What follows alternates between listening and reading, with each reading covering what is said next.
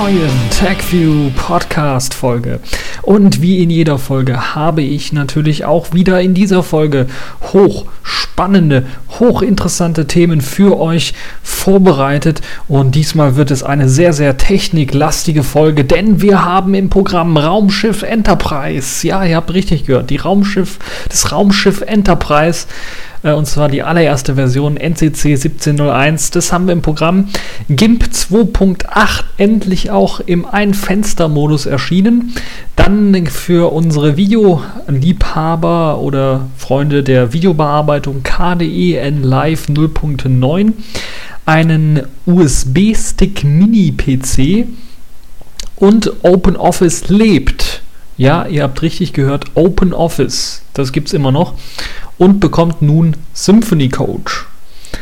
Fangen wir allerdings zunächst einmal an mit ja, der Meldung der Woche. Irgendwie, ich wusste zunächst nicht, sollte ich das unter Kurios ja, irgendwie ab, abmelden, das Ganze, oder sollte ich das besser unter eine neue technische Innovation oder eine neue technische, äh, eine neue technische Herausforderung, als ich den Titel gelesen habe, nämlich ein ähm, Ingenieur will die Enterprise, also das Raumschiff Enterprise NCC 1701, die allererste Version des Raumschiff Enterprises, äh, der Raumschiff Enterprise nachbauen im Grunde genommen und hat das mal berechnet, wie lange das äh, dauern würde, wenn man das tatsächlich nachbauen würde und ist dann auf ungefähr 20 Jahre gekommen. Mit dem technischen Know-how, was wir heutzutage haben, wäre dies in 20 Jahren tatsächlich möglich, wenn wir mindestens genauso viel Kohle reinstecken und das ist, glaube ich, der entscheidende Punkt. Und das ist das Interessante, mindestens genauso viel Kohle reinstecken, äh, wie in aktuelle NASA-Programme oder auch in vorherige Programme, wie halt zum Beispiel das Space Shuttle-Programm oder auch das Apollo-Programm. Es würde sogar noch weniger kosten als das Apollo-Programm, hat äh, dieser Ingenieur halt eben ausgerechnet auf der finanziellen Seite. Auf der technisch machbaren Seite ist natürlich auch äh, hochinteressant, wie er das Ganze umsetzen möchte.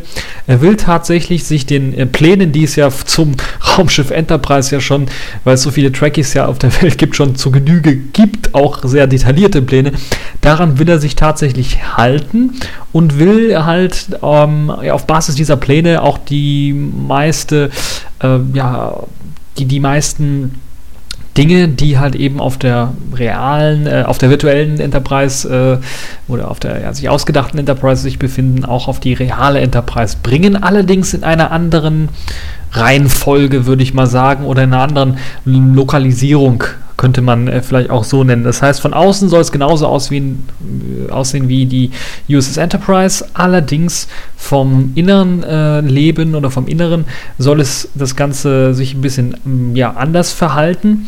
Das Ganze soll natürlich auch mit einem äh, Nuklearreaktor betrieben werden. Das heißt, äh, man hat dort ähm, zwei, einmal einen, wenn ihr so euch den, äh, ich glaube, jeder kann sich so ein Enterprise-Bild vorstellen. Ansonsten könnt ihr natürlich auf den Link gehen und das Ganze euch nochmal anschauen. Ähm, und ähm, das Ganze sieht halt so aus, man kennt die Enterprise im Grunde genommen, man hat also ähm, Gondeln, das ist quasi der Warp-Antrieb äh, oder die Warp-Gondeln, äh, so heißt es zumindest. Und da soll halt eben ein weiterer Nuklearreaktor in diesen Gondeln quasi sich drin befinden. Und im Rumpf im Grunde genommen soll eben der Hauptnuklearreaktor sich befinden, also die, der Hauptantrieb im Grunde genommen. Es gibt dann noch den Impulsantrieb, also Impulsantrieb für die Leute, die es nicht wissen, ist ganz normale, ist der ganz normale Antrieb, den wir heutzutage auch mit Raketen und so haben. Das äh, nennt sich halt eben Impulsantrieb, weil wir halt unten hinten was rausblasen, damit wir weiter vorwärts vorwärts kommen oder vorankommen. Das soll dann quasi an der Untertassensektion, also der Verbindung zwischen Untertassensektion und ähm, äh, dem Rumpf, äh, dem, dem, dem Hauptrumpf im Grunde genommen, äh, soll das äh, angebracht werden. Das ähnelt ja schon mal sehr stark dem Star Trek oder vielleicht auch Star Trek Next Generation Bild so ein bisschen.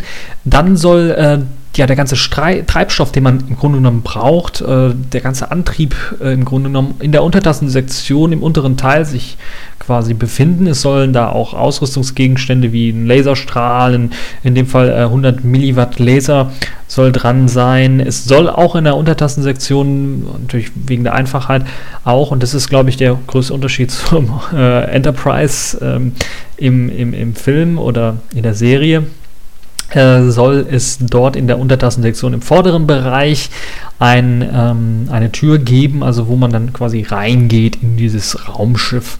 Das Ganze soll auch wieder mit äh, ja, Fahrstühlen ausgestattet sein, also soll auch die Originalgröße dieser Enterprise ähm, ja, repräsentieren, dieser allerersten Enterprise. Und das um das mal äh, so ein bisschen ja, sich ins Gedächtnis zu rufen, wie groß das eigentlich ist.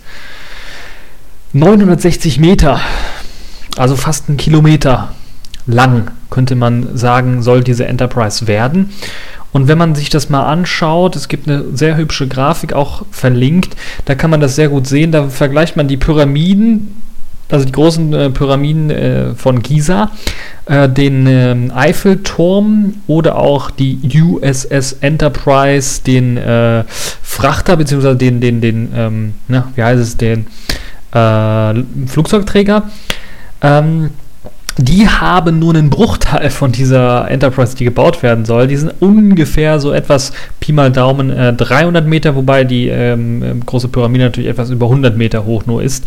Äh, das Empire State Building ist, ja, lasst mich nicht lügen, etwas mehr als 400 Meter hoch und dann gibt es noch einen äh, Öltanker, es ist äh, hier Nock Nevis genannt, der ist fast 500 Meter hoch. Den Taipei 101 gibt es, der ist 500 Meter ungefähr hoch. Das World Trade Center war ähm, mit seiner Spitze auch ungefähr 500 Meter hoch. Und äh, das Burj Khalifa in Dubai, also das größte ähm, Gebäude der Welt, glaube ich, ist es momentan immer noch, ist gerade mal 800 Meter hoch, um euch also mal so die Größenordnungen äh, so vor Augen zu halten. Und da ist natürlich auch klar, bei so einer Größe, das kann man eigentlich, das ist so groß, das kann man eigentlich nicht äh, komplett auf der Erde zusammenbauen, diese Enterprise. Vor allen Dingen muss man sich natürlich vorstellen, was für einen Treibstoff man dann eigentlich verbrauchen müsste, um diese Enterprise quasi aus dem Orbit äh, rauszukriegen.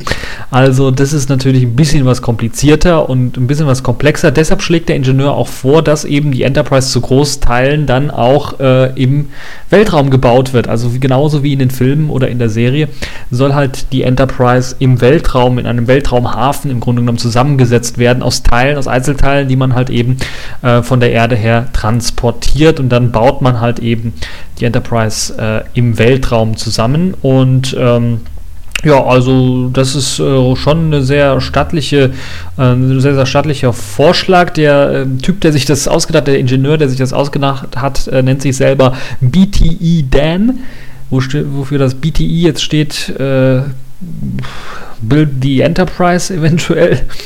Ähm, auf jeden Fall, der ist äh, quasi derjenige, der sich das Ganze ausgedacht hat und er rechnet so ähm, ungefähr, na lass mich nicht lügen, er hat ähm, ausgerechnet zunächst einmal, dass der Verteidigungsetat sich nach dem 11. September von rund 370 Milliarden äh, Dollar auf äh, knapp 700 Milliarden US-Dollar erhöht hat. Das heißt, man hat sehr, sehr viel abgezweigt von den ganzen Weltraumprojekten. Trotzdem wäre es halt mit diesem selbst abgezweigten ähm, Geld möglich, halt diese Enterprise zu bauen. Das Schöne an dem ganzen Konzept ist, dass er sich tatsächlich nicht nur gedacht hat, ja, das kann man irgendwie machen, sondern hat das sehr detailliert ausgerechnet, hat mehrere Grafiken erstellt und auch ähm, gezeigt, wie das Ganze ablaufen soll. Da gibt es eine, äh, ein, eine Planung im Grunde genommen, wo man zunächst einmal oder was er zunächst einmal machen möchte, ist natürlich erstmal das die volle Finanzierung erstmal erreichen.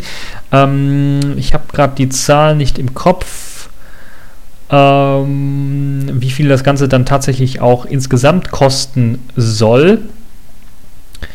Die stehen, glaube ich, auch nicht im Artikel drin, diese Kosten. Allerdings soll halt eben erst einmal eben diese, diese, diese Kostenabdeckung erstmal geschaffen werden. Dann gibt es halt eben eine ähm, Research, eine Untersuchungs-, eine Forschungszeit im Grunde genommen, die auf neun Jahre äh, angesetzt ist, wo dann auch gleichzeitig dann auch äh, ja, nach einem, ein, zwei, drei Jahren dann auch ähm, Komponenten gebaut werden, Prototypen gebaut werden und getestet werden. Natürlich, das muss, gehört natürlich auch dazu, das wissen vielleicht einige, die vielleicht schon im Ingenieur- oder im Informatikbereich gearbeitet haben dass äh, man halt auch Prototypen bauen muss, äh, um zu testen, ob und wie sie funktionieren und ob das Sinn macht. Ähm, dann muss man natürlich auch verschiedene Sachen halt dann aussuchen nach dem ganzen Testen. Äh, man muss verschiedene Komponenten auswählen. Ähm, man soll zwei Chip-Designs machen, zwei Schiffsdesigns im Grunde genommen erstellen. Das, dafür hat er, glaube ich, unter zwei, drei, vier Jahre angesetzt. Ähm, dann soll man die finalen Komponenten am Ende der neun Jahre halt eben aussuchen. Das ist halt, geht halt in Hand natürlich mit der ganzen Forschungsarbeit und den ganzen Tests und den äh, ganzen Chip, äh, den Schiffsdesigns. Es wird also, er hat hier erst einmal angerechnet, drei Schiffsdesigns soll es erstmal geben und später äh, gegen Ende dieser ganzen Forschungsarbeit soll das Ganze halt auf zwei hinauslaufen. Dann sollen die finalen Komponenten ähm, ausge, ja, ausgesucht werden ähm, dann wird eben das finale Schiffsdesign gemacht. Das heißt, man muss sich auf einen dieser Schiffsdesigns einigen und es werden Komponenten getestet und weiter getestet, weiter getestet. Ähm, dann werden natürlich die Komponenten und äh, der ganze, die Support-Infrastruktur muss natürlich auch erstmal ins Weltraum, in den Weltraum gebracht werden. Das muss natürlich auch gemacht äh, werden mit äh, verschiedenen Raketen dann.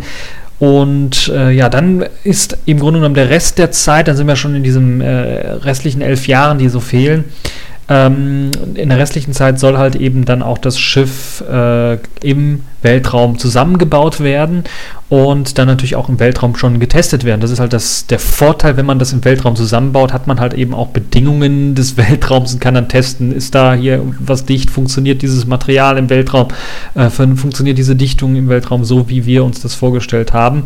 Und er stellt sich dann vor, dass man tatsächlich ein voll funktionsfähiges äh, Raumschiff halt in 20 Jahren mh, mm, fertig hat, das zum Beispiel dann mit einer ja, Testcrew dann tatsächlich zum Mond fliegen kann oder um den Mond einmal herumfliegen kann, um das Ganze mal zu testen.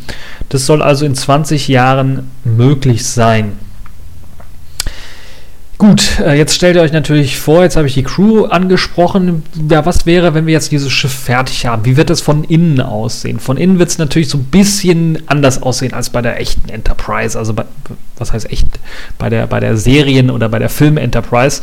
Es soll halt eben äh, anders aussehen und eine der Komponenten, die halt eben genannt worden sind und auch mit einer hübschen Animation gezeigt worden sind, ist eben diese Untertassensektion. Also die große Tassensektion, die man hat bei der Enterprise Enterprise, die soll mit einem Gravitationsrad ähm, im Grunde genommen ausgestattet sein, das eben eine ganz normale Erdgravitation simulieren soll. Das heißt, dass man halt eben eine Anziehungskraft, eine Schwerkraft hat und nicht, wie es heutzutage auch bei der ISS äh, oder bei ja, anderen Raumstationen, wir haben glaube ich nur die ISS momentan, ähm, oder bei Raumspaziergängen oder bei, bei ganz normalen Raumfähren, die wir haben, äh, da sieht es ja so aus, dass wir halt keine Gravitation haben, das heißt Schwerelosigkeit.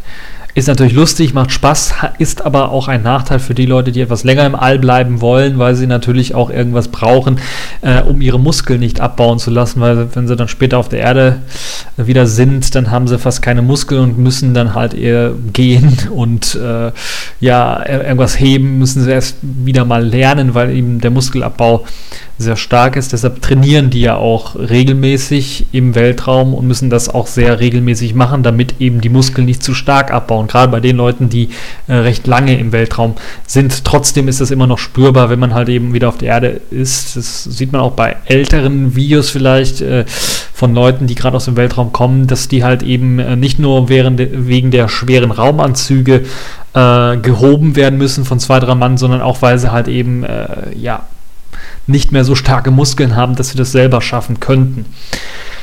Und aus dem Grund macht es natürlich dann Sinn, auch so ein ja, künstliches Gravitationsfeld zu erzeugen, das halt einem ermöglicht, halt eben erdanziehungsähnliche Kräfte eben auch auf dem Raumschiff zu bekommen und dann sich dann so fortzubewegen, wie man es auf der Erde auch gewohnt ist, vielleicht da auch dann äh, ja, zu essen und so weiter und so fort. Das macht natürlich dann auch Sinn, ist vielleicht auch leichter, wenn einem die Flüssigkeit nicht irgendwie wegfliegt, sondern man die aus einem Glas trinken kann ohne Probleme und nicht extra einen Strohhalm braucht, äh, sonst äh, fliegt sie einem halt um die Ohren. Äh, das ist also ein sehr, sehr netter Artikel und auch eine sehr, sehr nette Idee, wie ich finde. Und es zeigt zumindest, dass äh, Leute mit Visionen, Leute mit Ideen nicht aussterben und das auch, ja, sagen wir mal, sehr gut und ordentlich dann auch durchdacht haben. Wobei natürlich eine Sache, die mir so ein bisschen gestört hat, auch gerade als ich das gesehen habe mit der Gravitation und dem ganzen Kram, ist natürlich die, die Problematik, die natürlich entsteht, wenn man sowas im Weltraum aufbauen möchte, muss man natürlich sowas wie eine Werft oder irgendwas haben, damit das nicht irgendwie einem ja, wegtreibt. Da muss man natürlich auch so eine Infrastruktur bauen, um erst äh, ja auch so ein großes Objekt, wenn man auch den Rumpf schon fertig hat, das muss ja irgendwie im Orbit gehalten werden. Es muss auch drauf aufgepasst werden, dass das nicht irgendwie äh, zu weit aus dem Orbit rauskommt oder zu nah und dann nicht irgendwie verglüht. Und das ist halt schon ein gewaltiges Projekt, wo nicht nur, glaube ich, NASA alleine dran arbeiten kann, sondern es muss halt NASA, ESA, vielleicht das russische Raumfahrtprogramm, vielleicht sogar die Chinesen holt man mit ins Boot. Also es müssen tatsächlich alle an einem gemeinsamen Strang ziehen und äh, alle halt eben was erreichen wollen. Und ich glaube, das Projekt ist schon mal, also die Vision ist schon mal nicht schlecht und auch die Umsetzung ist klar, das ist alles machbar. Äh, jedoch ist, glaube ich, der politische Wille der fehlt so ein bisschen. Also ich kann mir schwer vorstellen, dass die Chinesen mit den Amerikanern zusammen sowas bauen wollen. Das kann ich mir schwer vorstellen. Da ist halt, sind die Anspannungen noch zu groß. Äh, Europäer und Amerikaner, ja, das könnte man machen, aber ja, es ist halt auch eine andere Sache, wie kriegt man, wie kriegt man die Teile eigentlich hoch? Space Shuttle hat ausgedient, da müsste man auf russische Soyuz-Kapseln irgendwie setzen. Und da bringt man halt relativ wenig unter. Äh, und ähm, ja, da muss man sich auch erst einmal die Problematik, der Problematik stellen, wie kriegt man die ganzen Teile, auch etwas größere Teile, die man eventuell nicht irgendwie im Weltraum erstmal zu größeren Teilen zusammenbauen kann, sondern die aus einem Stück bestehen. Wie kriegt man die eigentlich hoch? Da gibt es natürlich sehr, sehr trickreiche Sachen, das kennt man bei Satelliten, die sind relativ kompakt, relativ klein gebaut, sodass man ähm, die dann deren, deren richtige Wucht und kolossales Auftreten dann erst im Weltraum sehen kann, weil das ja alles dann mit, mit Klappfaltern und äh, hier und da wird das dann alles vergrößert und es baut sich quasi immer größer auf. Äh, das ist natürlich äh, auch dem geschuldet und da ist natürlich die Frage, kann man das auf so einem Raumschiff, wenn da irgendwas so richtig solide sein muss, kann man das so machen? Die andere Frage ist natürlich die Antriebsart, nukleare Antriebsart. Hm, äh, ja, gibt es nichts anderes, gibt es nicht was Innovativeres, was man da einsetzen könnte? Ähm, könnte man eventuell nicht zum Beispiel Kernfusionsreaktoren oder sowas testen und ausprobieren? Da gibt es ja auch einige ähm, bereits schon. Und äh, ja, da ist natürlich die Frage, das ist natürlich jetzt alles, auch was der Ingenieur jetzt da äh, ausgerechnet, sich ausgerechnet hat, alles auf die heutige Zeit bezogen, also was mit heutigen Technologien möglich wäre. Aber wenn wir jetzt mal so in, in die Zukunft denken, so 20 Jahre, wäre vielleicht auch viel äh, mehr möglich eventuell und auch in Sachen Antriebsarten und so weiter könnte man eventuell noch was anderes machen. Da ist natürlich auch die Frage und auch das Problem, was macht man, wenn halt eben eine neue Technologie auftaucht, die jetzt so super geil ist, dass man die unbedingt einbauen möchte, man aber dann den Zeitplan des, des Bauens dann irgendwie verrücken muss, müsste oder äh, man hat einen super genialen Antrieb, der braucht viel, viel weniger ähm, ja, Kapazitäten im Grunde genommen als äh, der, der alte gedachte, aber das ganze Raumschiff müsste dann komplett umgebaut werden. Das sind also solche Risiken und solche Fragen, die man bei so einem Projekt, was halt 20 Jahre im Bau sich befinden muss, dann doch stellen muss. Äh, die andere Sache wäre natürlich einfach jetzt zu entscheiden, okay, wir bauen es so und so und dann bauen wir es tatsächlich auch so und so und verbessern dann nur diese Technologien, machen die effizienter hier und da, was man halt so in 20 Jahren alles erreichen kann. Und dann die andere Frage ist natürlich, man will natürlich auch kein Schiff haben, kein Raumschiff haben, das dann im Endeffekt dann nach den 20 Jahren dann technologisch im Inneren eigentlich veraltet ist. Aber weil halt so ein Schiff nicht einfach so aus dem Nichts irgendwie gebaut werden kann, dauert es halt auch so ein bisschen und da kann man es auch nicht ganz verhindern, dass so eine Technologie äh, veraltet. Nun ja, ein sehr, sehr interessantes, sehr, sehr ja, hochspannendes Thema, wie ich finde, sich mal darüber Gedanken zu machen, weil da bin ich überhaupt gar nicht mal auf die Idee gekommen, das mal tatsächlich so auszuprobieren und auszudenken, ja, klappt das überhaupt? Könnte man das machen und sich einen Plan aufzustellen, wie das mit aktuellen Technologien so aussehen könnte und ob man das dann tatsächlich umsetzen kann. Ich werde den Artikel auf jeden Fall verlinken, da könnt ihr euch das Ganze auch nochmal ganz, ganz, ganz genau anschauen und dann auch ganz, ganz, ganz genau durchlesen und das kleine Videochen euch anzuschauen und vielleicht auch durchrechnen, falls ihr wollt. Äh, auch sehr, sehr gute Illustrationen, dann ähm, könnt ihr euch eure eigene Meinung dazu bilden und falls ihr meint, dass eure Meinung es wert ist, auch in den Kommentarbereich bei, äh, beim TechView Podcast erwähnt zu werden, könnt ihr natürlich auch reinposten, dann äh, werde ich ähm, euch dann auch noch eine Antwort sicherlich schreiben oder meine Meinung nochmal dazu geigen. So. Accepted. Connecting. Complete. System activated. All systems operational.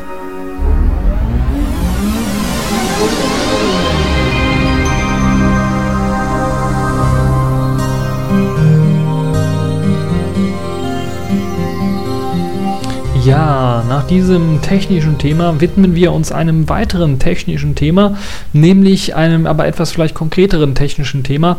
GIMP 2.8 ist ja vor knapp zwei Wochen erschienen. Ich habe es mir diese, in diesen zwei Wochen tatsächlich ausprobiert, angeschaut und habe damit gearbeitet und muss ganz ehrlich sagen, ich bin doch schon ja sehr positiv, äh, nicht überrascht, aber sehr positiv gestimmt nach dieser Version. Es gab ja eine sehr, sehr lange Entwicklungsversion, auch mit GIMP 2.7, das ja die Entwicklungsversion hin zu der 2.8er Version ist. Und da hat man ausführlich getestet, hat dann natürlich auch, ähm, ist ein paar Probleme gekommen, was jetzt so Realisierung angeht.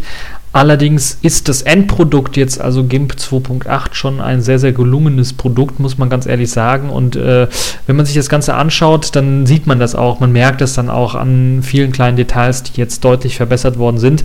Und natürlich auch an dem größten neuen Feature, zumindest für die Leute, die gerne Photoshop nutzen und äh, eher, oder sagen wir mal so, Leute, die eher im Einfenstermodus arbeiten wollen. Den gibt es jetzt auch endlich. Also den Einfenstermodus kann man ganz einfach aktivieren wenn man GIMP startet und dann unter Fenster sagt Einzelfenstermodus, äh, dann wechselt das Ganze in den Einzelfenstermodus und man hat ja eine Oberfläche, die man eher von Photoshop, äh, Photoshop her kennt. Was gibt es aber noch so für Erweiterungen? Was gibt es noch so Verbesserungen? Was, was ist denn da noch alles so Interessantes in GIMP eingeflossen? Also mich hat es sehr gut ähm, gestimmt oder mich hat tatsächlich überrascht, weil ich das nicht gesehen habe vor. Ich habe auch ganz ehrlich gesagt die 2.7er Variante nicht so richtig benutzt. Ähm, sind neue Leisten, neue äh, oder nur eine neue Möglichkeit, Einstellungen noch einfacher, Einstellungen, die in, in Progress Bars im Grunde genommen dargestellt werden, also in äh, ja, Leisten, in Fortschrittsbalken, Leisten, so sehen die zumindest aus. Und da kann man halt Einstellungen einstellen, äh, wie es halt früher mit eben diesen Leisten, wo man zum Beispiel Größe des, des Pindels festlegen konnte und so weiter und so fort. Das war halt einfach so, eine, so ein Ziehbalken, den man hatte, äh, einen Schiebebalken. Und das hat sich jetzt äh, etwas geändert. Da gibt es jetzt viele, viele Möglichkeiten, das äh, einzustellen direkt. Man hat einmal die Möglichkeit, wenn man auf diese, ja, auf diese, ja, im Grunde genommen Progress Bar, also diese Fortschrittsleiste geht, kann man, äh, wenn man ganz oben dran geht, ähm, im Grunde genommen feste Werte einstellen. Beziehungsweise, wenn man die linke Maustaste gedrückt hält, hat man die Möglichkeit halt auch äh, eben zwischen verschiedenen Werten hin und her zu springen, also freie Wertewahl. Äh, dann kann man das Ganze auch mit, äh, wenn man weiter nach unten geht, ähm, also quasi unten anpackt in, in dieser Progress Bar, hat man halt eben die Möglichkeit, feste Werte, zwischen festen Werten hin und her zu springen. Und man kann natürlich dann auch, ähm, und das ist das Geniale an dem Ganzen, man hat auch die Möglichkeit, dann natürlich mit dem Mausrad zu arbeiten, hoch und runter zu bewegen, wie man es halt gerade möchte. Man kann aber auch dann, wenn man zwischen ja, fixen Werten hin und her springen möchte, also sagen wir mal, ich möchte jetzt hier um äh, 20, in, in 20er Schritte Schritten gehen, dann markiere ich halt eben das, das Teil, was ich brauche und äh, sage dann hier, äh, also ich markiere im Grunde genommen die Zahlen, die ich brauche und klicke dann den, den Raufknopf und dann kriege ich im Grunde genommen die Möglichkeit, eben in 20er Schritten zum Beispiel oder in 10er Schritten in dem Fall hoch und runter zu gehen. Das ist halt eben auch wirklich genial gemacht, muss man ganz ehrlich sagen. Ähm, man kann mit einem Rechtsklick auch oder mit einem Linksklick erst einmal natürlich dann direkt zu einem bestimmten Wert, Wert springen. Das geht in dieser Progress Bar auch oder man kann einen Wert direkt eingeben, was auch äh, sehr hübsch ist. Das heißt, man kriegt dann halt auch eine, eine Progress Bar mit rechts dem, der Möglichkeit, die Werte zu sehen, die man ein, äh, die, die, man ausgewählt hat, oder den Wert auch direkt dann auszuwählen. Äh, somit die Größe 1 äh, für, für, für den Pinsel direkt auszuwählen. Ähm, das ist also auch sehr gut gelungen. Also ich finde das sehr, sehr gut gelungen, muss ich ganz ehrlich sagen. Ähm, es, wenn man einmal hinter, dahinter geblickt hat, ich glaube jetzt von der reinen Beschreibung ist nicht allen klar, was ich so richtig gemeint habe. Aber wenn man das sich anschaut und dann mal dahinter geschaut hat, wie das Ganze zu bedienen ist, kann man damit tatsächlich viel, viel schneller zu den bestimmten Werten springen, die man halt eben haben möchte. Und das ist doch eine sehr, sehr gute Sache.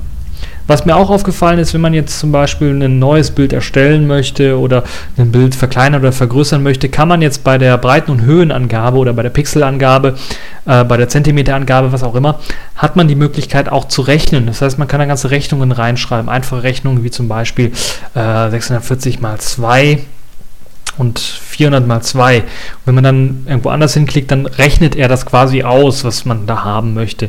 Das heißt, man kann dann auch äh, damit arbeiten, wenn man nicht im Kopf direkt weiß, was, was die Größe eigentlich sein soll. Das ist gerade bei, beim Teilen von, von, äh, mit, von Zahlen mit Kommas oder so, Kommentar ist das äh, recht hilfreich und man kann halt eben diese Rechnung einfach eingeben in diese Dialoge und er rechnet das automatisch aus und man kriegt dann halt die gewünschte Größe ähm, direkt geliefert. Das ist sehr, sehr nett gemacht.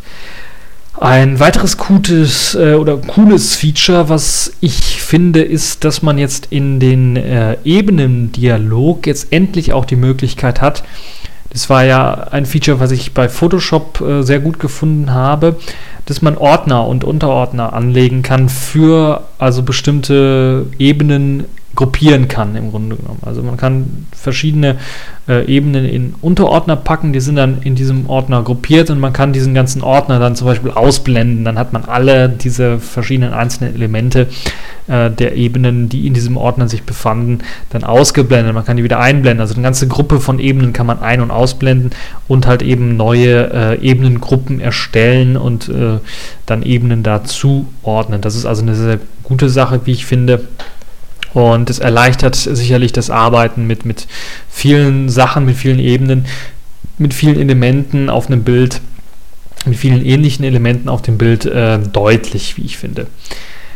Ein neues Werkzeug ist auch dazu gekommen. Äh, das würde ich auch mal ganz, ganz kurz nur erwähnen, äh, erwähnt haben. Das Ganze nennt sich das Käfig-Transformationswerkzeug.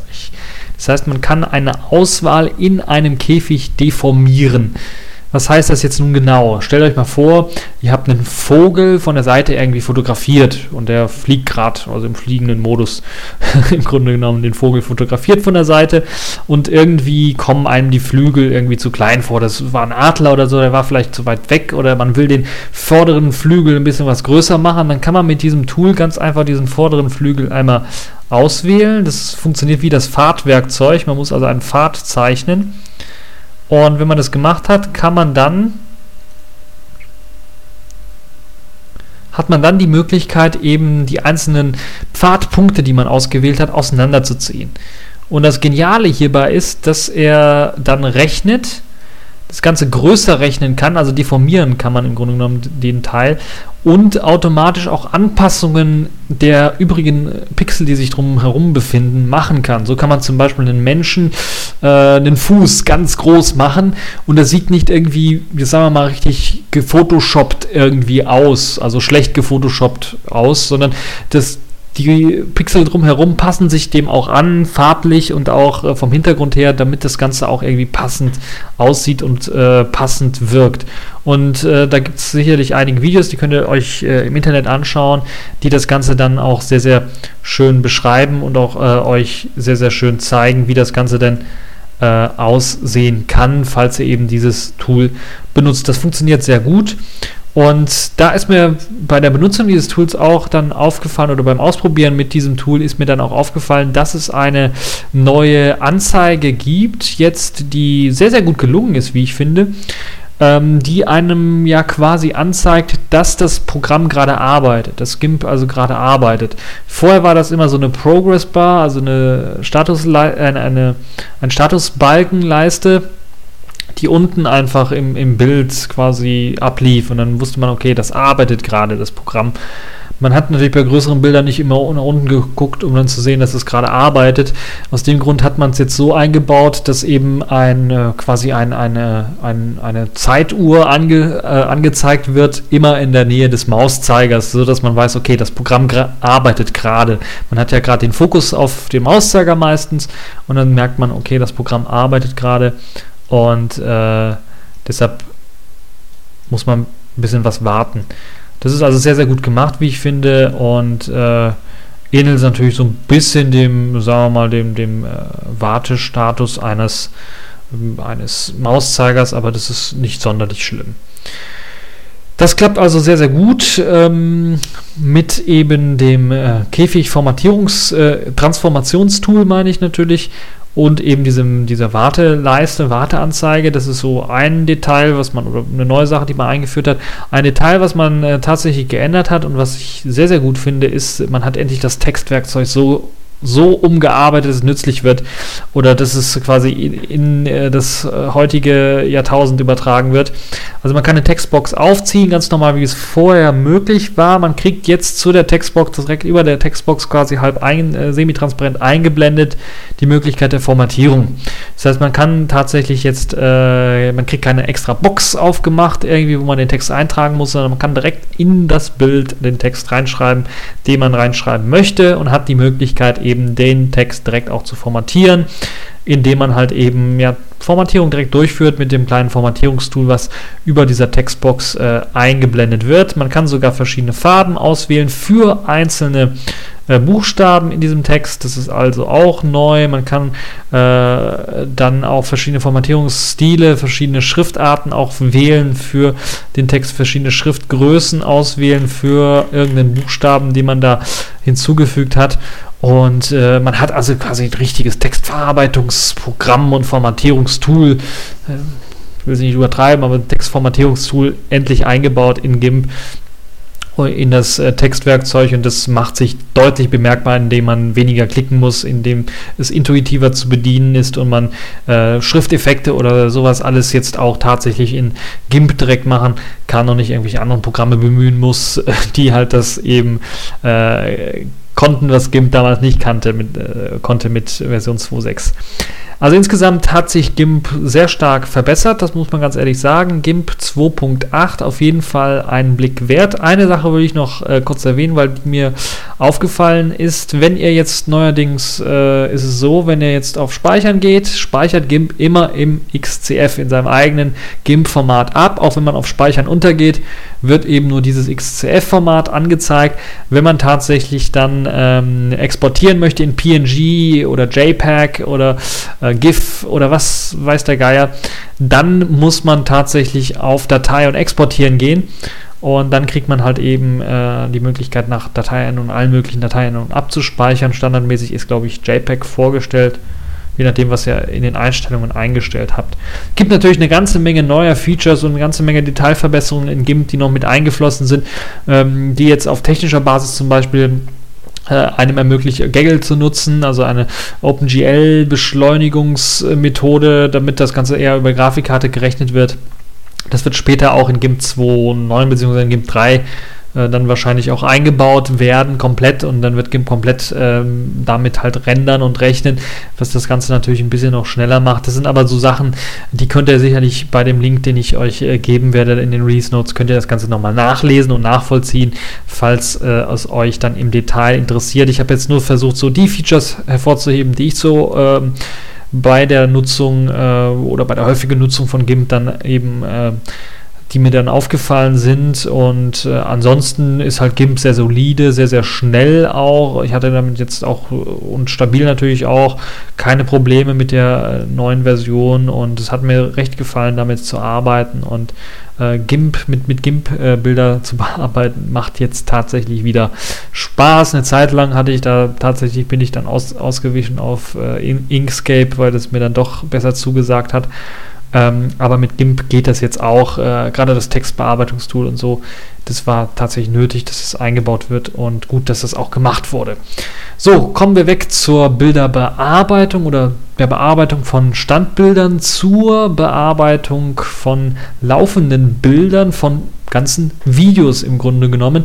Dort ist nämlich in dieser Woche KDE N Live 09 erschienen, also die ja, allerneueste Version von dem Videoeditor für KDE oder sagen wir mal ein den Videoeditor für Linux im Allgemeinen. Ähm, dort gibt es halt eben eine neue Version, die tatsächlich auch einige Neuerungen mit sich bringt. Eine der Neuerungen, die mir sehr gefallen hat, ist, äh, dass jetzt im Effekt-Magazin oder in den ja, in dem Effekt-Tab im Grunde, im, im Effekt-Reiter, nun keine einfache Liste mehr einfach so angezeigt wird von Effekten, die man zu einem Videoclip hinzugefügt hat, sondern man ähnlich wie in einem Bilderbearbeitungsprogramm die Möglichkeit hat, diese Effekte untereinander zu sehen. Also wie Ebenen im Grunde genommen aufeinander aufgetürmt äh, kann man die sehen. Man kann die natürlich auch wie in der Liste auch wieder einklappen, damit man quasi wie in der Liste das Ganze nur den Effektnamen rumstehen hat. Man hat aber auch die Möglichkeit, dann diesen Effekt auch auszuklappen und dann die Einstellungen für diesen Effekt dann äh, einzustellen. Die Dauer zum Beispiel einer Überblind Überblendung nach Schwarz oder von Schwarz kann man einstellen. Man hat die Möglichkeit dann natürlich auch diesen Effekt wieder zurückzusetzen oder auch zu speichern. Das ist das Geile. Man kann jetzt auch diesen Effekt speichern oder sogar ganze Gruppen erstellen für Effekte, die man dann natürlich auf mehrere Videoclips dann auch auslagern kann, wenn man denn möchte. Das hat mir sehr, sehr gefallen. Also das ist äh, deutlich besser geworden, als es vorher der Fall war. Es war vorher so ein bisschen ah, rumgeklicke, Rechtsklick und hier und da und Doppelklick und so. Das ist jetzt äh, etwas äh, besser gelöst. Was äh, auch sehr gut gemacht wurde, ist, dass man jetzt die Möglichkeit hat, auch eben, ähm, wenn man äh, zum Beispiel mehrere Videos oder Videodateien zu einer Audiospur irgendwie hat oder also mehrere Videodateien beispielsweise mit mehreren Kameras aufgenommen hat und eine Audiodatei hat, erkennt er es automatisch und sortiert dann automatisch äh, die Videos dann äh, zueinander, sodass man weiß, okay, die gehören jetzt zueinander, weil sie die gleiche Audiospur im Grunde genommen haben oder eine sehr, sehr ähnliche Audiospur haben. Das ist also sehr, sehr gut gemacht. Das ist äh, mit eingebaut. Dann finde ich sehr, sehr schön, dass es jetzt auch die Möglichkeit gibt, und das ist wirklich sehr, sehr gut auch jetzt für die Leute, die Projekte machen wollen, Online-Resources zu nutzen. So nennt sich das Ganze. Also man kann eben oder man hat eben die Möglichkeit auf ähm, Datenbanken im Internet zuzugreifen für eben entweder zum Beispiel Free Sounds, also freie Musik, freie Soundstücke, freie ähm, Clips im Grunde genommen, Audioclips. Da kann man zugreifen. Man kann, es gibt ja eben diesen Free Sound äh, Dienst, die hat, die haben halt eben eine Audiobibliothek und da kann man sich verschiedene Sounds raussuchen, zum Beispiel einen einen Sound von einem Frosch zum Beispiel. Dann gibt es dann mehrere, die kann man sich dann anhören in der Vorschau auch. Man kann die dann, dann auch importieren. Äh, das ist sehr, sehr nett gemacht, also sehr, sehr gut gemacht. Und das geht nicht nur für Soundeffekte, das geht auch für äh, Videoclips oder ja, ja, ganze Videoclips auf äh, archive.org lassen sich durchsuchen und so kann man halt zum Beispiel einfache Videoclips aus äh, archive.org mit übernehmen. Es können ganz einfache GIF-Animationen sein, können aber auch äh, ganze MP4 Dateien sein, die man dann in der Vorschau sich ansehen kann oder sogar ganz komplett importieren kann. Meistens sind es halt kürzere Clips, die man sich dann da ähm, importieren kann. Man sieht auch direkt die Lizenz angezeigt, falls man zum Beispiel ein Video erstellen möchte, wo man sagt, okay, das möchte man kommerziell nutzen äh, und man möchte ja verschiedene Soundschnipsel vielleicht benutzen oder verschiedene Videoschnipsel benutzen, dann kriegt man auch direkt die Lizenz angezeigt dieses Videoschnipsels und sagt, sieht sofort, okay, jetzt steht in dem Fall hier zum Beispiel Non-Commercial, also ich darf es nicht kommerziell benutzen, also muss ich mir einen anderen Clip aussuchen. Dann auch gut, es geht auch mit Cliparts, das heißt auch die Grafikbibliotheken, falls ihr bestimmte Grafikbibliotheken äh, für bestimmte Grafiken benötigt, für zum Beispiel ein tolles äh, Titelbild, dann könnt ihr diese auch äh, durchsuchen. Bei Open Clipart Graphics Library habt ihr eben die Möglichkeit, dort auch bestimmte Sachen zu suchen. Äh, zum Beispiel nach einem Ball könnt ihr mal suchen äh, und äh, das wird euch dann angezeigt, verschiedene Cliparts, Soccerball und sowas alles wird euch angezeigt. Könnt importieren und dann könnt ihr das eben entweder als Bild benutzen, einzeln oder tatsächlich auch, äh, ich denke, das sollte möglich sein, das dann auch als Titelbild zu benutzen, in den Titelbild-Editor mit einzubauen. Äh, apropos Titelbild Editor, da hat man, glaube ich, auch was getan. Der soll jetzt besser mit äh, kleineren Bildschirmen zusammenarbeiten. Also wenn ihr irgendwann mal auf die Idee gekommen seid, mit einem Netbook vielleicht mal ein Video zu bearbeiten oder so, das äh, sollte jetzt damit auch möglich sein. Außerdem sollte äh, das Ganze besser bedienbar sein und ähm, auch äh, hier das Aufziehen von Boxen, Textboxen und so weiter und so fort und von Bildern, das sollte jetzt besser funktionieren. Dann, äh, was mir auch noch aufgefallen ist, äh, ist die Möglichkeit, und ich weiß nicht, ob es das vorher schon gab, die Möglichkeit, einen Bildstabilisator einzubauen. Es kann sein, dass er schon vorher eingebaut worden ist, aber auf jeden Fall hat man unter dem Projekt die Möglichkeit, einen Bildstabilisator, sogar zwei zu benutzen, einmal VSTAB und einmal Transcode, äh, um eben äh, das Bild zu stabilisieren. Und das ist, glaube ich, das erste Mal, dass ich das in einem Videoeditor unter Linux gesehen habe. Macht natürlich Sinn für alle ähm, ja, Hobby-Videofilmer, macht das unglaublich viel Sinn, weil da wackelt man meistens mit der Kamera so ein bisschen rum. Oder wenn man nicht kein Stativ benutzt und dann äh, geht das natürlich hier mit so einem Videostabilisierungsprogramm äh, recht gut. Ja, ansonsten, ja, das übrige KDE Live mit all den Möglichkeiten, zum Beispiel neue Renderprofile runterzuladen, neue Übergangseffekte runterzuladen, neue Titelvorlagen runterzuladen, äh, wobei da gibt es äh, meiner Meinung nach immer noch zu wenig. Also man arbeitet ja sehr stark an dem Programm selber, aber mh, mm, an den Titelvorlagen zum Beispiel, da würde ich auch, würde ich mir wünschen, dass man da vielleicht ein bisschen was rumarbeitet. Ich glaube, es gibt nur, lass mich nicht lügen, es gibt zwei es gibt zwei Titelvorlagen, die man sich runterladen kann. Einmal ein Test-Template und einmal ein ähm, Template, das sich Hello Marco nennt. Ähm, also ich würde mir wünschen, dass man da vielleicht ein bisschen das Ganze ausbaut, vielleicht dann auch mit dem kde-look.org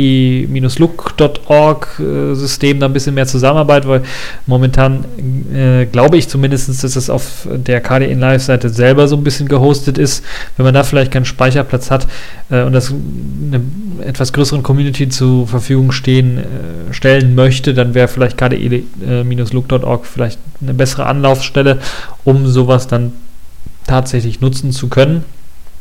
Ansonsten ist es halt, äh, wie gesagt, wie gehabt, KDE Live, äh, ein bisschen was stabiler geworden endlich äh, und äh, sehr, sehr gutes Videoschnittprogramm. Ich benutze das, wenn ich Videos schneide, selbst wenn ich ein, ein, einfache Screencasts schneide und auch den, den ganzen TechView Podcast, wenn es da Videofolgen gibt, die werden halt mit KDE Live geschnitten, weil das halt eben äh, aus meiner Erfahrung her das bisher also wenn wir im Amateurbereich bleiben, so das professionellste Programm ist, das so die meisten Funktionen unter einer einfachen grafischen Oberfläche bietet. Es gibt andere Programme, OpenShot beispielsweise, die haben, ähm, die richten sich aus meiner Sicht so nicht mehr in diesen semi-professionellen Bereich, sondern so eher in den richtigen Hobby-Filmbereich und haben äh, fast genauso viele Funktionen. Allerdings sind sie halt anders zugänglich, die Funktionen. Und es kommt halt immer darauf an, wie man es halt gewohnt ist, wie man halt mit Videoschnitt umgegangen ist, ob man eher so aus der iMovie-Ecke vielleicht kommt äh, oder ob man eher aus der Windows Movie Maker-Ecke kommt. Uh, je nachdem könnt ihr euch dann aussuchen, was ihr haben möchtet. KDN Live auf jeden Fall in Version 09. Da könnt ihr euch nochmal durchlesen, was es dort an äh, Änderungen gab, was es dort an interessanten Ideen auch noch gab und äh, ja, das Ganze runterladen. Es gibt es nicht nur für Linux, äh, ich habe viel über Linux geredet, es gibt es auch für FreeBSD und ich glaube, es gibt auch einen Mac-Port äh, dafür. Das könnt ihr also auch auf dem macOS äh, 10-System dann auch benutzen, falls ihr denn das Ganze auch dort benutzen wollt. So, kommen wir weg von dieser ganzen neuen Software, kommen wir hin zu einem neuen Hardware-Stück und zwar dem MK802 PC. Einem PC, der in einem ja, USB-Stick-Format im Grunde genommen daherkommt und mit Android ausgestattet ist. Es handelt sich dabei um einen ähm, A10 Single-Core 1,5 ARM CPU der mit 512 Megabyte RAM ausgestattet ist. Also sieht tatsächlich aus wie ein etwas ja, älterer, etwas zu dick, etwas zu ja, flach, platt gedrückter USB-Stick aus. Ich wollte eigentlich sagen, etwas größerer USB-Stick, aber etwas flach gedrückter, also etwas platter, etwas so wie zwei USB-Sticks, zwei kompakte USB-Sticks nebeneinander gelegt, sagen wir mal so. Und äh, das Ganze kommt daher mit 512 Megabyte RAM und einer Mali 400 GPU. Also eine sehr, sehr kräftigen GPU, die dann auch High-Definition-Format äh, Videos abspielen kann. Ich glaube, das ist die gleiche, die auch zum Beispiel bei dem Vivaldi-Tablet angekündigt äh, worden ist. Das Ganze kommt äh, nicht nur ähm, in einem USB-Stick-Format daher, sondern bietet auch einen USB-Steckplatz. Das heißt, man kann da tatsächlich auch seine Tastatur oder seine USB-Maus anschließen. Man hat einen Kopfhörerausgang, soweit ich das sehe. Man hat einen HDMI-Ausgang und man hat, glaube ich, einen Mini-USB-Ausgang, wenn ich das richtig sehe. Und man hat auch einen äh, Wi-Fi, äh, Wi-Fi-Support auch man auf jeden Fall auch. Micro, äh, Micro-USB ist es übrigens nicht äh, Mini-USB, sondern Micro-USB. Und es gibt einen Micro-SD-Slot, äh, wo ihr dann also auch SD-Karten reinstecken könnt. Und ähm, soweit ich weiß, soll halt eben ähm, Android 4.0 schon vorinstalliert sein da auf den Geräten. Ich weiß allerdings nicht, ob das irgendwie, äh, ich schätze mal, es ist ein USB-Speicher, der da auch drin steckt, oder man müsste eventuell einen USB-Stick dran stecken äh, oder eine Micro oder auf der Micro SD-Karte ist halt eben das äh, Android vorinstalliert. Also bin ich mir noch nicht sicher.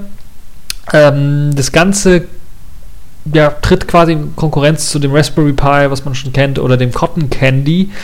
Ähm, ist allerdings natürlich im Vergleich zum Raspberry Pi erst einmal stärker von der Leistung her, ähm, aber auch natürlich dann auch vom Preis ein bisschen was teurer dadurch. Ähm, das Ganze kostet in den USA 74 Dollar mit äh, Versandkosten.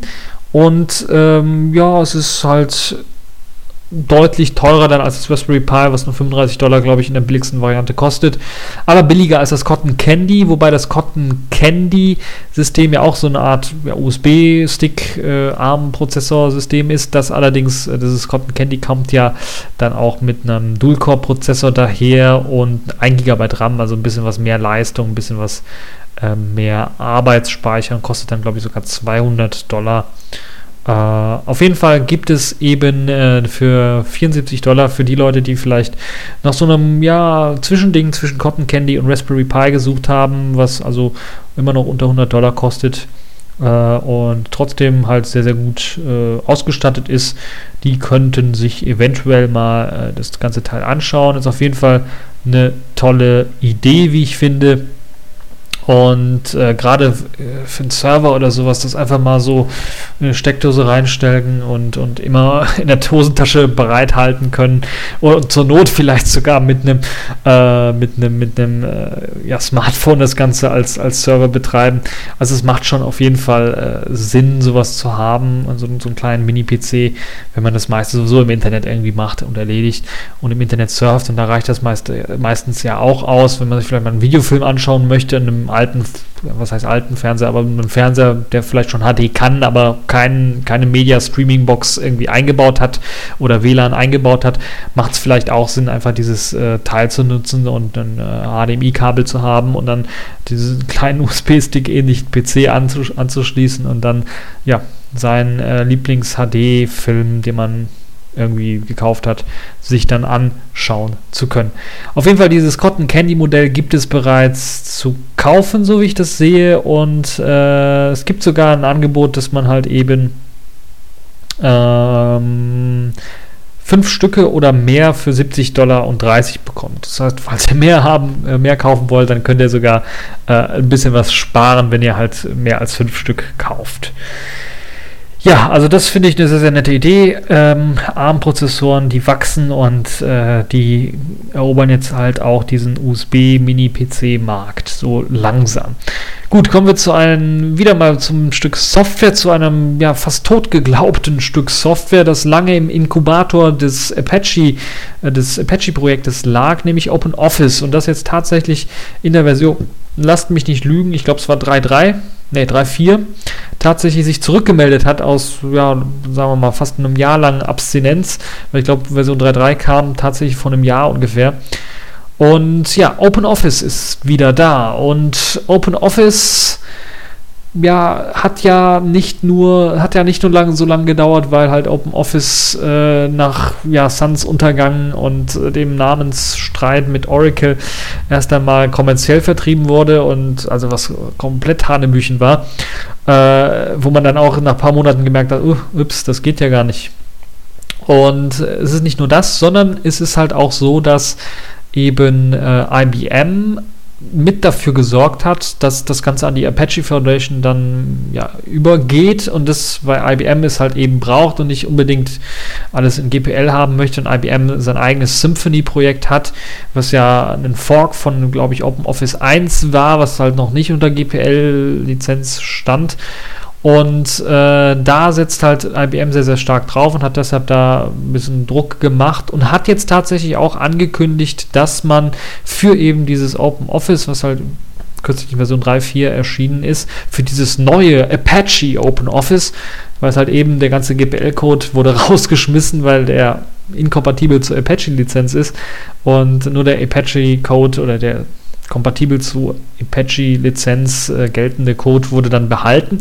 Sorgt natürlich auch dafür, dass das Ganze ein bisschen was flotter startet, weil halt alter Mist weggeworfen wurde. Ähnlich wie es halt das LibreOffice-Team auch gemacht hat, wo halt man auch irgendwie alten Mist über Bord geworfen hat. Äh, aber jetzt wird interessant, jetzt hat nämlich IBM tatsächlich angekündigt, dann auch Teile von Symphony oder Großteile von Symphony auch in eben äh, OpenOffice mit zu übernehmen. Und da kommen halt auch interessante Aspekte äh, mit daher, wie zum Beispiel eine neue Benutzeroberfläche, weil Symphony kommt ja mit einer anderen Benutzeroberfläche daher, eine teilweise anderen Benutzeroberfläche. Einige bezeichnen das so ein bisschen als ja, Herumgehecke. Das war es damals auch. Mittlerweile kann man aber dann äh, hoffen, dass das Ganze vielleicht auch vernünftig integriert wird. So gibt es zum Beispiel eine Sidebar, ähnlich wie bei K-Office oder bei äh, dem Calligra Office äh, von KDE, gibt es eine Sidebar, wo man zum Beispiel dann die Formatierung durchführen kann, sehr, sehr schnell und sehr, sehr einfach, wo man verschiedene andere Sachen einstellen kann, einfach für einen Text oder für, für, für, für eine Grafik oder für, für eine Tabellenverarbeitung, was natürlich auch Sinn macht, das in der Sidebar auszulagern, wenn man jetzt immer Breitbild äh, oder breitbildschirmige Bildgeräte hat, also breite Bildschirme hat, hat im Grunde genommen vor seiner Nase, das wollte ich eigentlich sagen. Also 16 zu 9, 16 zu 10 Auflösungen, äh, da macht es natürlich Sinn, dass man an die Seite vielleicht sowas reinpackt, also so eine Seitenleiste, anstatt es oben und unten so zu klatschen, dann hat man weniger Platz für den Text. Deshalb packt man es an die Seite. Eine super Sache, würde ich sehr gerne bei OpenOffice äh, sehen, weil das dann auch so ein Schritt dann auch weg ist von dem LibreOffice-Design, was ja immer noch an OpenOffice sehr, sehr stark angelehnt ist. Dann wird es natürlich auch hier und da ein paar Veränderungen geben, äh, visueller Art da und hier und äh, so weiter und so fort, was, was Präsentationssoftware angeht zum Beispiel. Äh, da wird man sicherlich auch noch einiges äh, machen können. Die Menüs, die Anordnung in Menüs wird vielleicht ein bisschen was logischer, so nennt das ganze IBM äh, zum Beispiel. Es wird, und das ist äh, jetzt wieder, glaube ich, ein Vorteil für äh, OpenOffice dann, wenn das tatsächlich eingeführt wird, äh, Cliparts geben. Cliparts gab es ja bei OpenOffice so gut wie fast gar keine und man musste sich dann aus dem Internet irgendwelche runterladen und äh, das Symphony-Projekt hatte immer ja, Cliparts mitgebracht. Ich glaube, 500 Stück waren es ungefähr, die sie mitgebracht haben. Das ist schon mal eine Hausnummer. Und das soll jetzt halt auch tatsächlich in OpenOffice mit einfließen. Dann hat man halt ungefähr 500 Clipart-Bilder, was man natürlich dann ähm, erleichtert einem die Arbeit, muss nicht immer rumsuchen im Internet nach äh, verschiedenen Cliparts. Ähm, und es soll halt auch 20 äh, professionell designte äh, Vorlagen geben, die man halt nutzen kann, auch äh, aus äh, dem Lotus Symphony quasi importiert. Dann gibt es noch eine, einige Detailverbesserungen, was jetzt zum Beispiel die Aufzählungspunkte angeht, wenn man Text also in Aufzählungspunkten formatiert und so weiter und so fort. Da gibt es halt einige Möglichkeiten, wie man das Ganze ein bisschen, das Schriftbild ein bisschen was verbessern kann und so weiter und so fort. Äh, es gibt aber auch Usability Enhancements, so nennt sich das Ganze, wo man halt eben zum Beispiel die Möglichkeit hat, jetzt, äh, ja, sagen wir mal, ein einfacher, Text zu formatieren, indem man den ganzen Text, den ganzen Textblock zum Beispiel markiert und dann einfach Tab drückt, um diesen ganzen Te Textblock dann einzurücken. Das ist natürlich, sagen wir mal, das könnte LibreOffice auch relativ schnell äh, benutzen oder einfügen, beziehungsweise die Funktionalität ist ja quasi schon enthalten, muss den ganzen Text markieren und kann dann oben in der Tool-Leiste, bei, bei LibreOffice zumindest so, bei OpenOffice war es, glaube ich, bei der 3.3er-Version auch so, den Einrückungsknopf drücken, dann kann man das Ganze auch einrücken. Macht aber natürlich auch Sinn, das mit einer Tastenkombination zum Beispiel ähm, mit der Tastenkombination zum Beispiel so äh, noch einfacher zugänglich zu machen. Das ist also auf jeden Fall nicht sehr, sehr sch schlecht. Ähm, dann gibt es natürlich auch, an der Tastenkombination hat man noch weitergearbeitet, was jetzt zum Beispiel äh, Präsentationssoftware angeht. Da kann man mit Control M jetzt zum Beispiel ein neues, äh, neues Slide äh, einfügen. Äh, und äh, das geht also auch ähm, sehr gut. Dann gibt es natürlich ein paar andere Detailverbesserungen, die man so einführt, was jetzt Tabellenverarbeitung angeht. Da hat natürlich IBM eine ganze Menge Erfahrung, weil ja Lotus Symphony auch tatsächlich verkaufen und damit auch Geld verdienen und dann natürlich das auch als Open Office Lösung bei sich selber verwenden und dann eventuell dann hier und da auch Anregungen von äh, größeren Firmen oder größeren Leuten, die das tatsächlich auch nutzen. Man muss sich vorstellen, als Privatmann nutzt man vielleicht nur Writer, vielleicht mal eine Tabellenkalkulation, aber dann noch nicht mal äh, noch nicht mal 10% der Features, die das das Programm überhaupt anbietet. Deshalb ist das äh, meistens nur interessant, würde ich mal sagen, jetzt diese ganzen Zusatzfunktionen und die ganzen Features, wenn man tatsächlich auch äh, in dem Bereich sehr stark arbeitet, sich damit auskennt und dann Spezialfunktionen vielleicht sucht und braucht, dann kann man sich das Ganze natürlich dann mal anschauen. Ich werde auf jeden Fall verlinken, die Unterschiede, die es gibt zwischen OpenOffice und, äh, und äh, dem, äh, na, Symphony von äh, IBM und das, was jetzt mit hinzugefügt werden soll. Ich kann noch mal kurz äh, sagen, äh, was mir noch aufgefallen ist. Es gibt noch die VBA, also Visual Basic for Applications ähm, Programmiersprache, die es gibt von Microsoft Office. Die soll auch viel besser unterstützt werden in Lotus Symphony und deshalb soll das jetzt mittlerweile auch einfließen in das Apache Open Office Projekt und eine Vielzahl von anderen Sachen, die man halt auch auf jeden Fall ausprobieren kann äh, und die auf jeden Fall Sinn machen. Äh, Rendering, Verbesserungen, Verbesserungen bei den äh, Präsentationen, ähm, mehrere Master Slides, äh, Notizen, bessere Notizverwaltung und so weiter und so fort. Ähm, also es macht auf jeden Fall Sinn und es ist äh, jedenfalls jetzt deutlich zu erkennen, deutlicher zu erkennen, als es damals noch der Fall war, wo sich alle gedacht haben, ja verdammt, was, was wird jetzt aus Open Office? Was liegt jetzt bei Apache rum, kümmert sich sowieso keiner.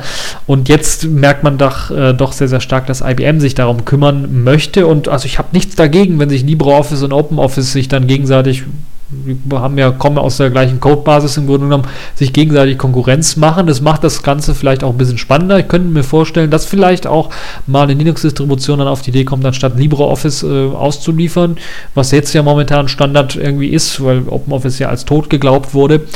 Äh, dass man vielleicht eventuell bei der einen oder anderen Linux-Distribution dann mal vielleicht ins Grübeln kommt und dann vielleicht doch mal überlegt, vielleicht das äh, Apache OpenOffice dann wieder auszuliefern als Standard-Office-Programm, auch wenn es jetzt nicht so GPL-konform ist.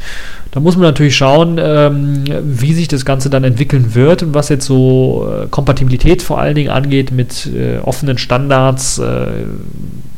Da ist auch äh, nicht nur ODT gefragt, sondern vielleicht auch DocX-Format, also das äh, OpenXML-Format von Microsoft, wie gut das dann unterstützt wird und so weiter und so fort.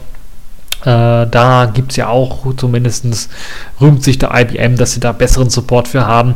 Da müssen wir mal schauen, wie das Ganze dann äh, später aussieht. Es gibt auf jeden Fall eben diese kleine Liste, die ich euch äh, nicht vorenthalten möchte. Die könnt ihr euch anschauen. Ich habe da einige Punkte von aufgezählt.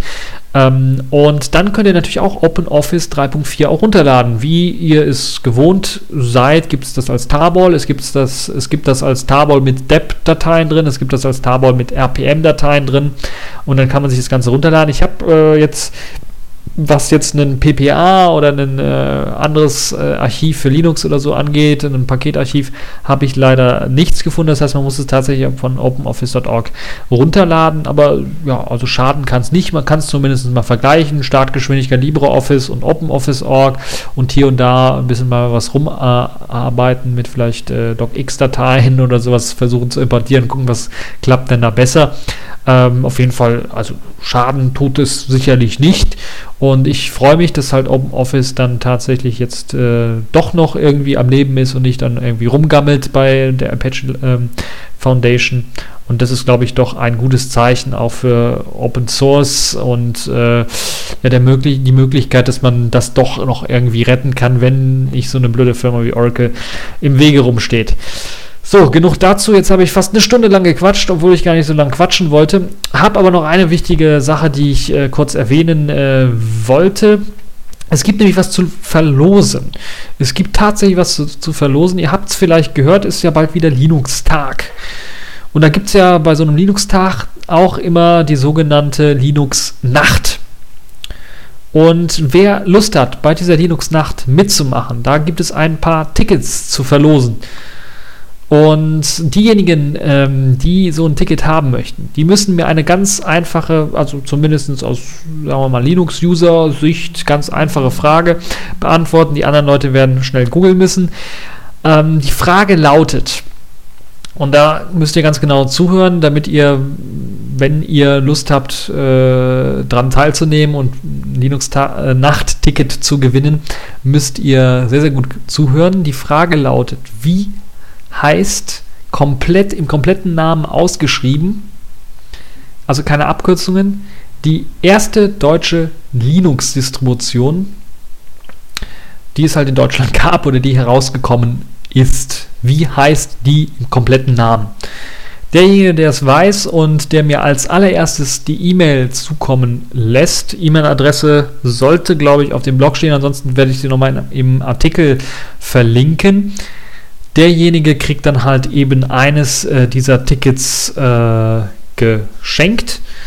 Ähm, ist natürlich so, wenn ihr eine E-Mail schreibt, wäre ist nicht schlecht, dass ihr vielleicht mal euren Namen oder so äh, nennt. Äh, und wenn ihr halt gewonnen habt, äh, werdet ihr auf jeden Fall nochmal angeschrieben und falls da noch ein paar Daten irgendwie benötigt werden, äh, das kriegen wir alles schon geklärt. Ich weiß momentan nicht, wie viele Tickets ich jetzt verschenken kann, deshalb rede ich erstmal nur von einem. Ich weiß, es gibt insgesamt fünf Tickets, die verschenkt werden können. Ich weiß aber nicht, wie viel ich verschenken darf.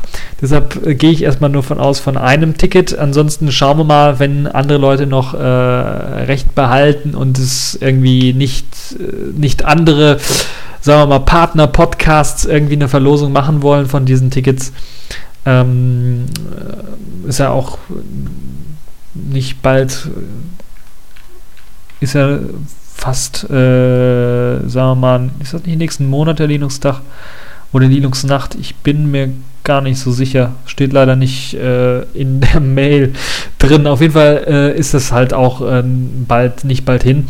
Und aus dem Grund äh, macht also mit, äh, habt Spaß und das war's für diesen TechView Podcast. Ich hoffe, es hat euch gefallen und ihr, habt, äh, ihr hattet was, ihr habt was gelernt über Raumschiff Enterprise nachbauen und so äh, und habt vielleicht eine neue Zukunftsaussicht, Traumjob, Raumschiff Enterprise im Weltall bauen.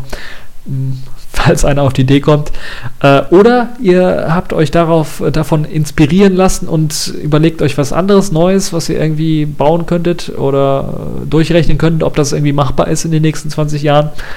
Würde ich mich freuen, falls ihr da Kommentare habt. Ansonsten Open Office, äh, hochinteressant, wieder am Leben im Grunde genommen und natürlich dann auch GIMP und äh, KDN Live. Arbeitet ihr damit? Äh, habt ihr damit schon größere Projekte gemacht und wie findet ihr das Ganze? Wie schlägt sich das zum Beispiel, wenn ihr da richtig professionell mitarbeitet, zum Beispiel oder regelmäßig mitarbeitet, wie schlägt sich das zum Beispiel gegen andere Produkte, die man vielleicht von der Windows- oder Mac-Welt her kennt? Ist das on par oder muss das noch eine ganze Menge aufholen? Ist das alles buggy? Crasht das alles? All diese Erfahrungen und all das, was euch noch so einfällt zu dieser TechView Podcast Folge, bitte in den Kommentarbereich und dann können wir fleißig diskutieren. Und ansonsten verabschiede ich mich ähm, von dieser TechView Podcast Folge und hoffe, sie hat euch gefallen. Und ja, bis zur nächsten Folge.